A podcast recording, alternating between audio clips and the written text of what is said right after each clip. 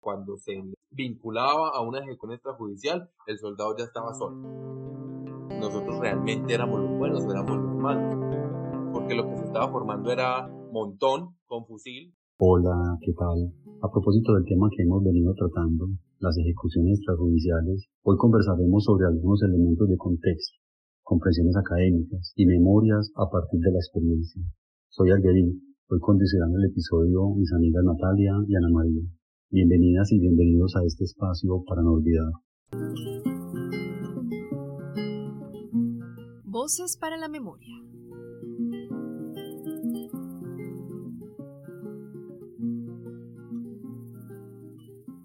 Soy Natalia y quiero invitarles a que al escuchar este programa traslademos nuestras memorias a la Colombia de la primera década de este siglo. Una Colombia desilusionada por el fracaso del proceso de paz entre la guerrilla de las FARC y el gobierno de Pastrana, agobiada por la intensidad del conflicto armado y la inseguridad. Un país que creyó que iba a tener seguridad con la llegada de Álvaro Uribe Vélez al poder y su política de seguridad democrática. La realidad fue muy diferente. En este trabajo de memoria escucharemos desde la voz de Juan David, un joven citadino, politólogo y ex soldado profesional, su análisis y experiencias acerca de uno de los aspectos más oscuros de esta época, las ejecuciones extrajudiciales. Es un falso positivo, es presentar un resultado operacional que no fue real para hacerse reconocer que hice mi labor siempre han existido. Pero hay algo que, que detona, que lo detona y lo lleva a niveles muy superiores, es la directiva 029 del 2005, que es la que desarrolla los criterios para el pago de recompensas por la captura o el abatimiento en combate. Entonces ya le dan valor. Entonces, si vemos acá hay un error en la estructura de la política y es que premia al soldado por lo que sí o sí tiene que hacer y por lo cual no se debería premiar, porque soldado está para defender la constitución, la ley a la población civil, no me tienen por qué premiar por mi trabajo. Entonces, cuando sale la directriz 029 del 2005, se le coloca un precio y un valor a esos resultados operacionales y se crea una competencia. Se dio a todos niveles, entonces se medía. Vamos a hacerlo desde lo mínimo a lo máximo. ¿Cuál es el soldado que más bajas dio? ¿Cuál es el pelotón que más bajas dio? ¿Cuál es la compañía que más bajas dio? cuál es el batallón que más bajas dio de la brigada, cuál es la brigada que más bajas dio y cuál es la división que más bajas dio. En su nivel se premiaba. Entonces, por ejemplo, ¿por qué ascendían los generales? Porque er, eran los comandantes de brigada que más bajas daban. Y era la única forma de ascender. Entonces ahí las órdenes empiezan, bajas, bajas. Usted no da bajas, usted no sale de perfil. Y entonces ahí se dispara. Porque entonces ya mi permiso sí, solo sí depende de la cantidad de bajas, o si no, solo voy a salir una vez al año. Entonces, si vemos esa situación y esa directiva 029 del 2005, sin ser la que inicia el fenómeno, es el detonante para que surjan esos índices y llegar a esa cifra de 6.402 ejecuciones extrajudiciales, sin hablar de los subregistros, sin decir también de las que realmente fueron bajas en combate y por la guerra jurídica se, se mostraron como ejes extrajudicial.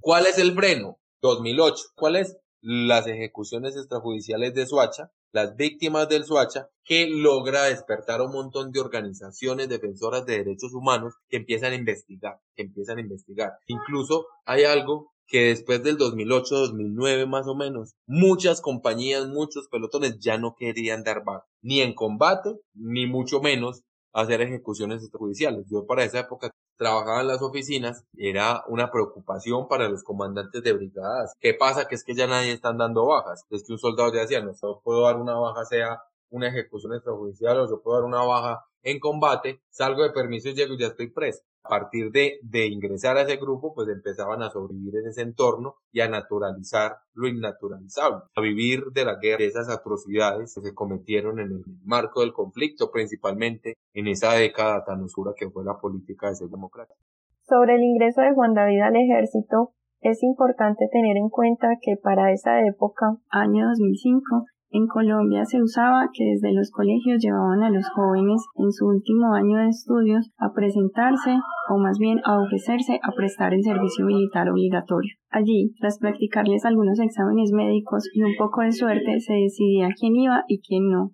Adicionalmente, la situación del país para esa época era una situación de conflicto armado intensa y se había dado una, una guerra directa, bélica, a partir de las fuerzas militares contra los grupos insurgentes, principalmente las FARC y el ELN. En esa época, entonces, a partir de lo que uno veía en las noticias, a partir de todo lo que nos mostraban todo el tiempo, también se le volvía a uno como, como una necesidad frente al tema de, defender la patria, de, defender la constitución, en relación a lo que uno veía todos los días en noticias, en relación al discurso nacional dando esa época desde el gobierno de Álvaro Uribe Vélez. Entré pues como entre los soldados y ya inicia el proceso de incorporación a la vida militar, que es un tránsito desde la vida civil, donde usted se mira como un individuo, como una persona, como que tiene sus sueños ideales, ingresa a un claustro donde no se piensa individualmente, sino todos somos, todos somos uno,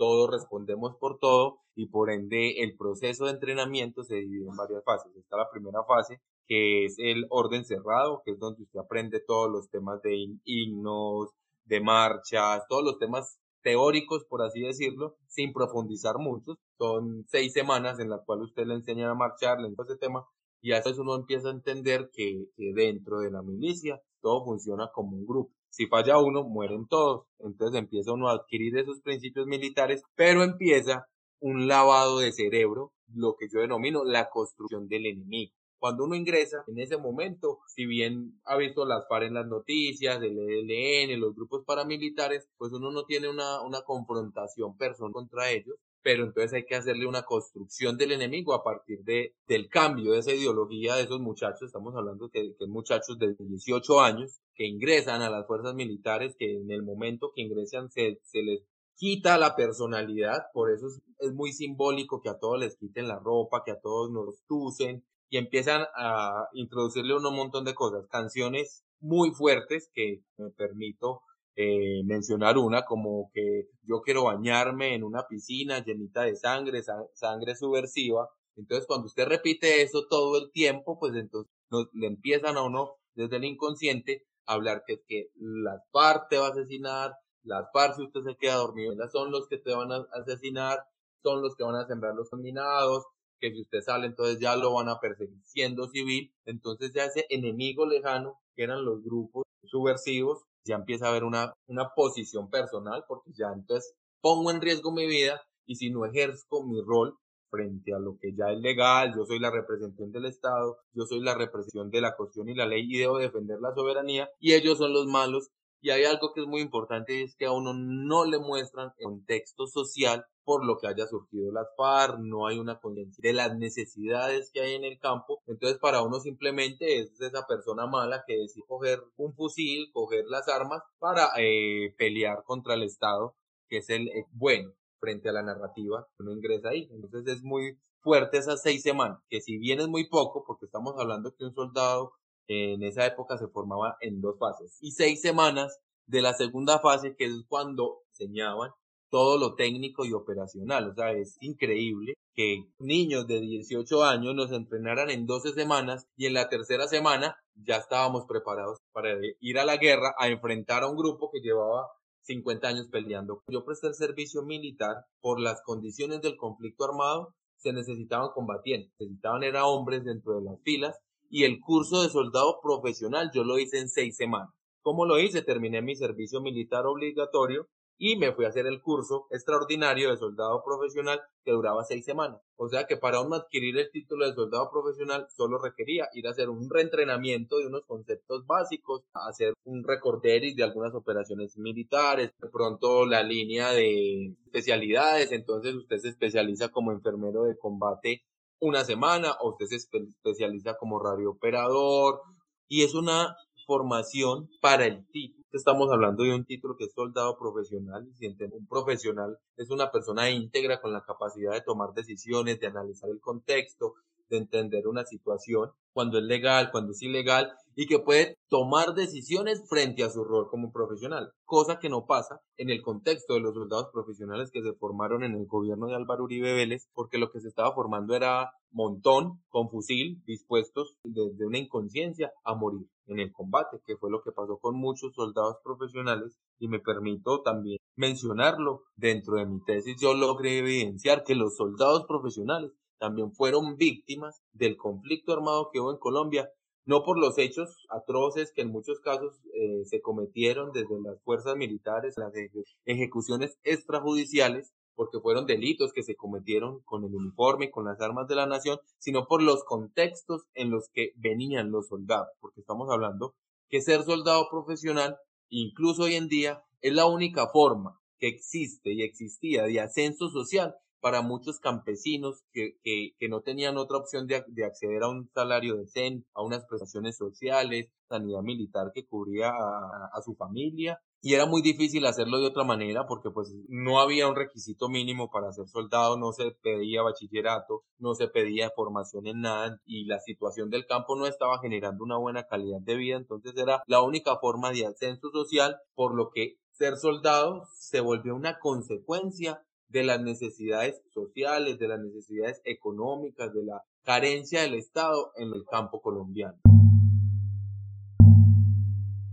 ¿Por qué decides retirar? Bueno, hay algo que yo siempre tuve claro y fue que yo quería estudiar, quería entrar a la universidad, pues entonces ingresé a prestar mi servicio militar pues con, con la idea de que quería llegar. Terminé mi servicio militar y pasa algo y es que es muy difícil reincorporarse a la vida civil después de haber estado en el ejército. ¿Por qué? Porque en el ejército usted se desvincula de todas las cosas cotidianas que hay en la vida civil. O sea, usted no se preocupa por arriendo, por pasajes, se preocupa por comida, usted por, por de alguna forma decirlo, todo lo piensan por usted, todo lo deciden por usted. Entonces usted cuando está en el, ambiente militar, si bien hay un riesgo latente desde el pico a la guerra, pues no, usted no está pensando que voy a comer mañana, pues no tengo pasajes para ir a trabajar o, peor aún, no tengo trabajo.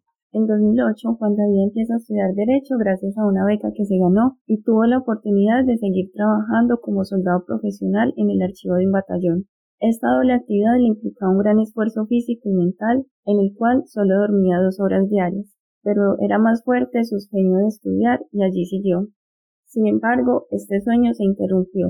Por esos días, en Briseño cogieron un cargamento de coca grande, creo más o menos 200 kilos, y se desapareció un montón, se la repartieron entre varios soldados, comandantes involucrados, y fue pues como un tema que tuvo eco en algunos medios de comunicación y desde presidencia llega la orden de que todos los soldados del batallón se deben depurar. ¿Qué es depurar? Es distribuirlos en los batallones. Cuando se dio la orden, todos pensamos que eran los soldados que estaban en el área de operaciones, pero la orden la asumieron para todo el batallón. Yo llegué de clase, me mandó a llamar el mayor y lo que me dice el mayor, usted salió otro lado para el batallón de alta montaña número uno, entonces debe presentarse en Fusagasugá. Y yo le pregunto mi mayor, ¿cómo así? Pero ustedes no me iban a dejar estudiar. Y lo que él dice es que yo ya no soy su comandante. Vaya al páramo de Sumapaz y pregúntale al coronel si sí lo va a dejar estudiar o no. Pues obviamente al tener que desplazarme hasta el batallón de alta montaña, los tiempos que demoraban la baja, ya no era posible seguir estudiando. En el traslado sufrí una decepción muy grande con la convicción de que yo sí o sí quería seguir estudiando y empiezo a solicitar permisos para presentarme a la Universidad de Antioquia. Por fin pasé a la Universidad de Antioquia, lo que eso hace es que yo ya solicite el retiro, pida la baja y vuelva a ser civil de nuevo. Juan, ¿y cómo fueron esos días de universidad? Empecé a estudiar ciencia política. Cuando llega uno y se estrella, por, por lo general tuve la fortuna de, de tener compañeros muy tesos que ya tenían una formación previa, que ya habían estudiado unos pies básicos y empiezo yo entonces que me empiezan a hablar de Sócrates, de Platón, que los que un montón de cosas que yo no tenía ni idea que había empezado a estudiar y me enfrento a un montón de retos gigantes porque decía que mi nivel académico era muy bajo en ese entonces. Recuerdo que mi primera exposición estábamos hablando algo de género y puse en una diapositiva embarazo con H y eso fue bullying completo. Entonces yo decía, fue madre, es que yo no voy a ser capaz de estudiar en la universidad, es que no tengo los hábitos, pero sin embargo empecé a leer, empecé a como de a poquito a poquito y logré llegar a un punto medio en carrera, la pasión y lo que quería hacer, y eso lo logré a través de, un, de investigación que ingresé en el cuarto semestre, que era el Observatorio de Seguridad Humana de la Universidad de Antioquia. Porque yo ya conocía la perspectiva de la seguridad militar, la perspectiva de la, de la seguridad de Estado, desde las fuerzas militares, y cuando empiezo a estudiar otros conceptos de seguridad, empiezo a enrutarme desde lo académico. Entonces, poderla estudiarla desde una perspectiva de la seguridad, de que la seguridad no es solo las fuerzas militares, que la seguridad no es solo plomo y seguridad policial, sino que hay unas dimensiones de que la inseguridad y la violencia es consecuencia de, no, no la causa inicial, sino la consecuencia de, unas, de un montón de problemáticas sociales.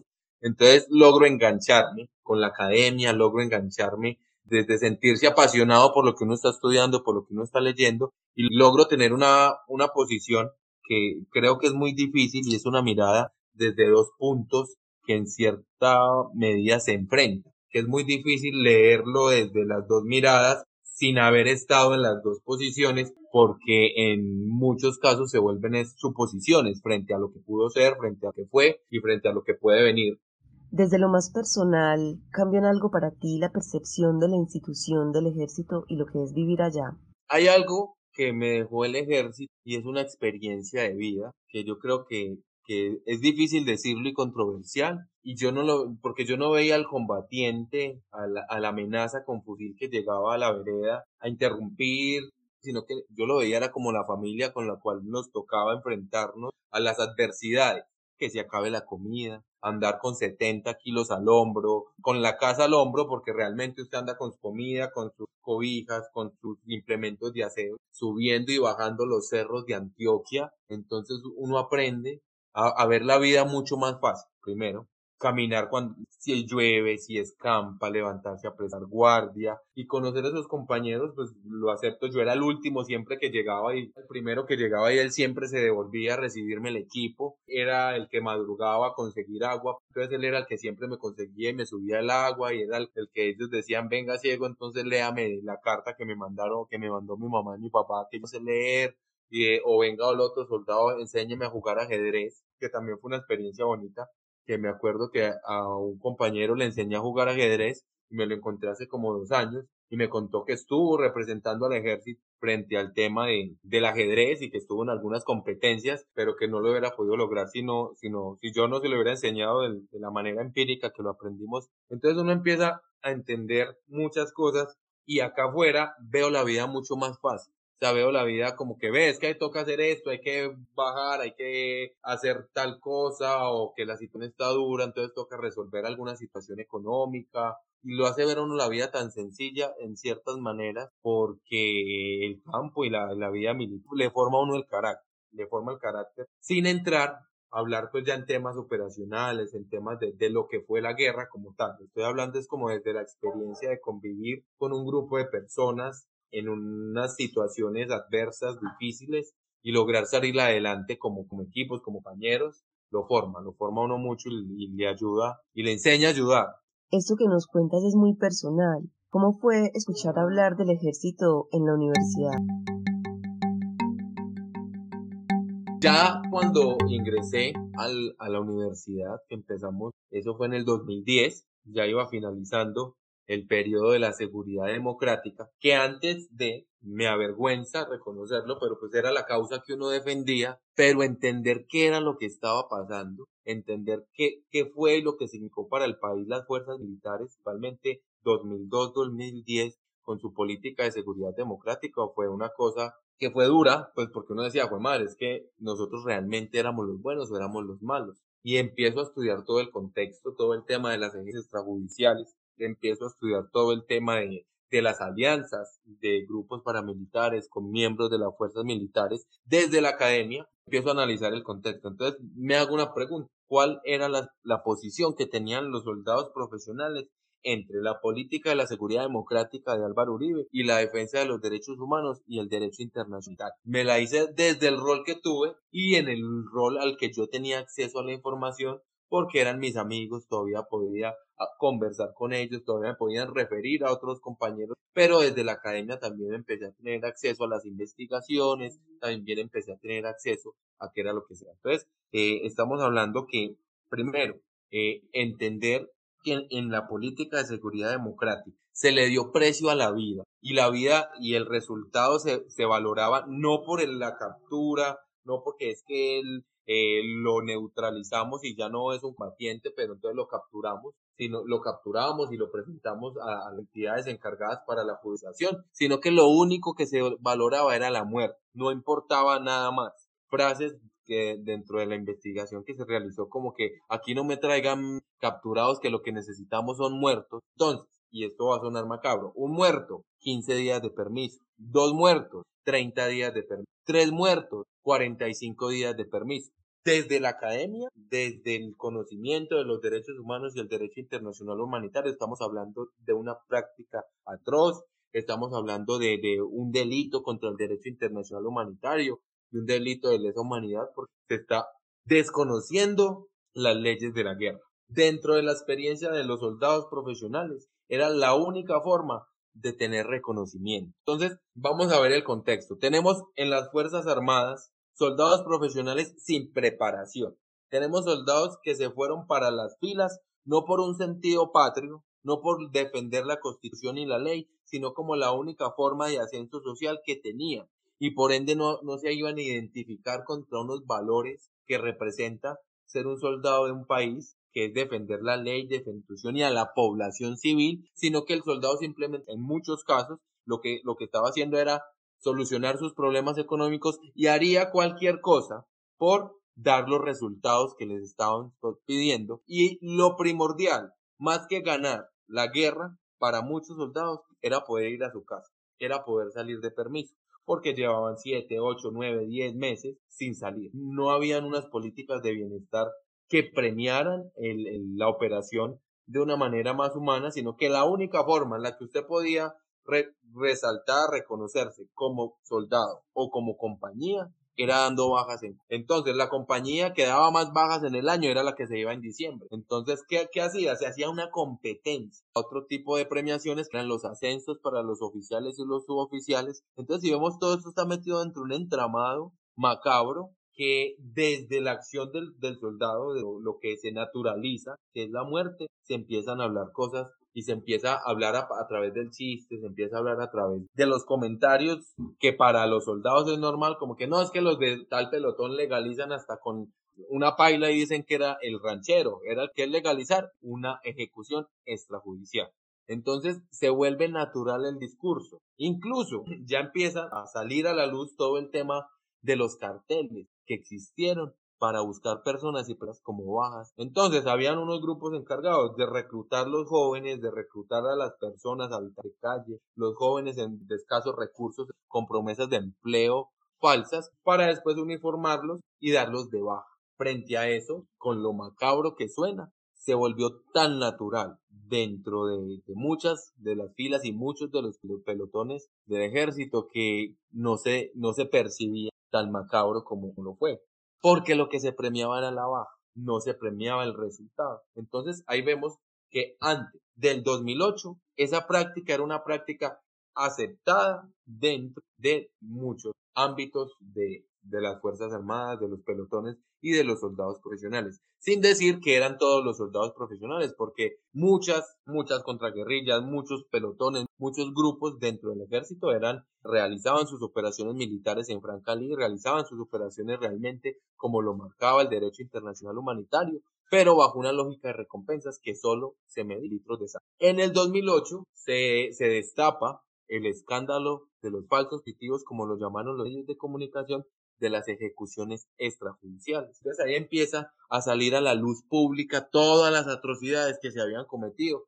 dentro del ejército para ganar la guerra. Entonces empieza a haber una guerra jurídica, empieza a haber una guerra eh, frente a las acciones que habían cometido los militares y empiezan a caer un montón de soldados presos. Era muy común encontrar que el soldado daba su resultado operacional, eh, las bajas en combate o las ejecuciones extrajudiciales y llegara de la licencia de los 15, 30 días, 45 días y ya lo estuviera esperando la policía, la fiscalía para tomarlo preso iniciarle un proceso por ejecución. Entonces ahí estamos hablando que después del 2008 hay una disminución de los resultados operacionales. Estamos hablando que muchos batallones pasaron de dar 100, 120, 200 bajas a dar una y en muchos casos ninguna. Y no solo porque se suspendieron las operaciones militares, porque siguieron haciendo las operaciones militares, sino que ya el soldado empieza a tener miedo. porque si bien, y no lo podemos ocultar, se dieron esas ejecuciones judiciales y que ahorita desde la JEP se habla de 6.004, esas dos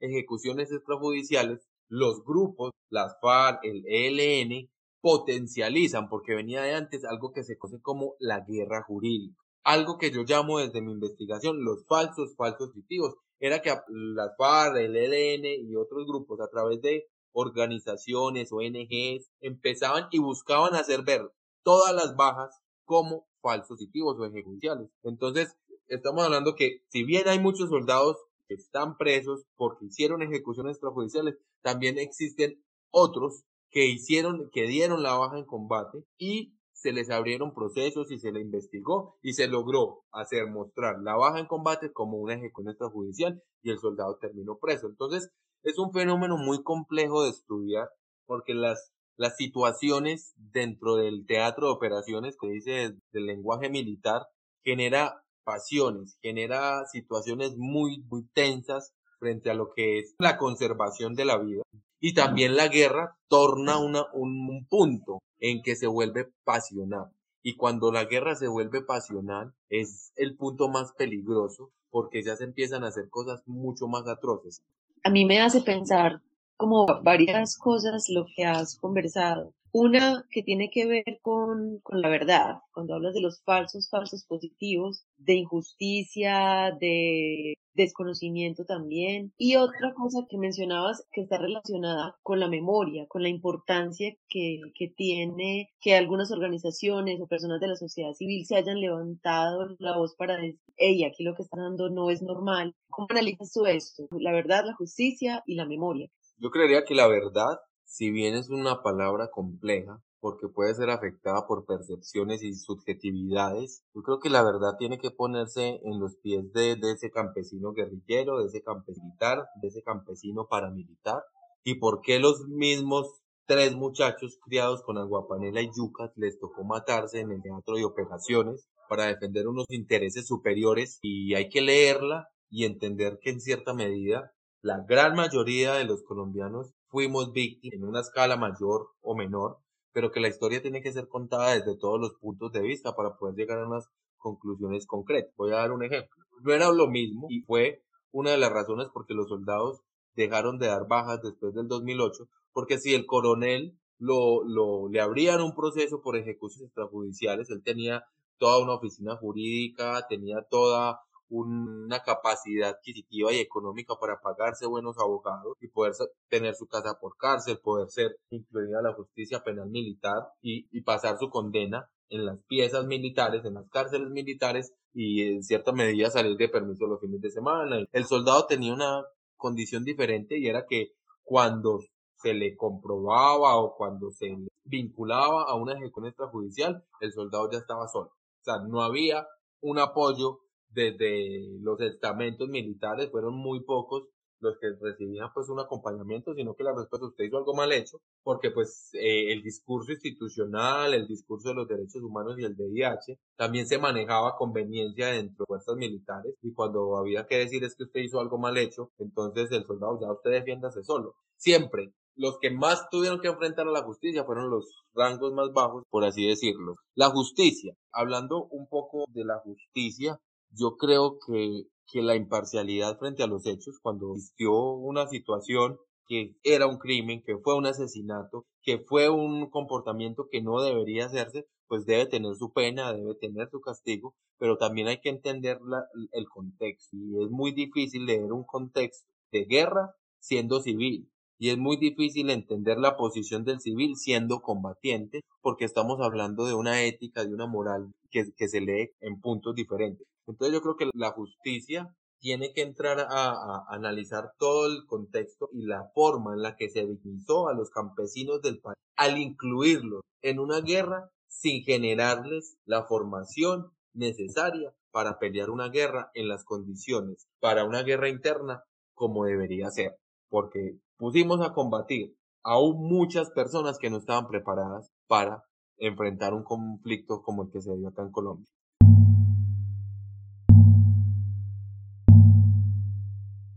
Bueno, ya estamos llegando al final de la conversación con Juan David y él nos ha compartido una serie de reflexiones y preguntas y pienso que es muy importante que como sociedad nos hagamos esas preguntas.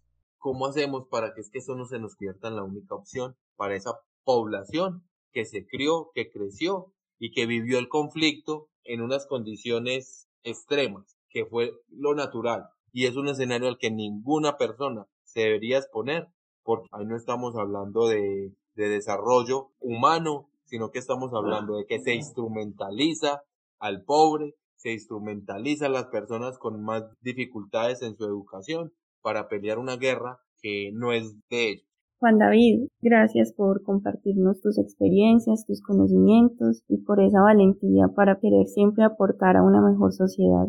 Muchas gracias por la invitación, todos estos espacios donde podamos dar nuestros puntos de vista desde nuestra experiencia, desde nuestros trabajos académicos que contribuyan a la construcción de la memoria, que contribuyan a la no repetición. Yo creo que son unos espacios muy valiosos para que con diferentes perspectivas podamos conocer un poquito cómo se ha construido el conflicto en nuestro país.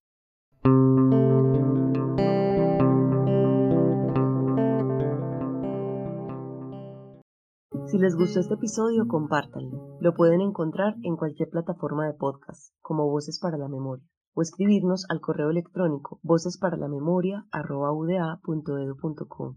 En la conducción de este episodio, Ana María y Natalia. En la producción, Natalia. Voces para la Memoria es un programa hecho desde la Universidad de Antioquia por Aldedi Gutiérrez del pregrado en Desarrollo Territorial, Natalia Cardona del Instituto de Estudios Regionales, Lady Ruiz y Ana María Tangarife de la Escuela Interamericana de Bibliotecología. Voces para la Memoria, un espacio para no olvidar.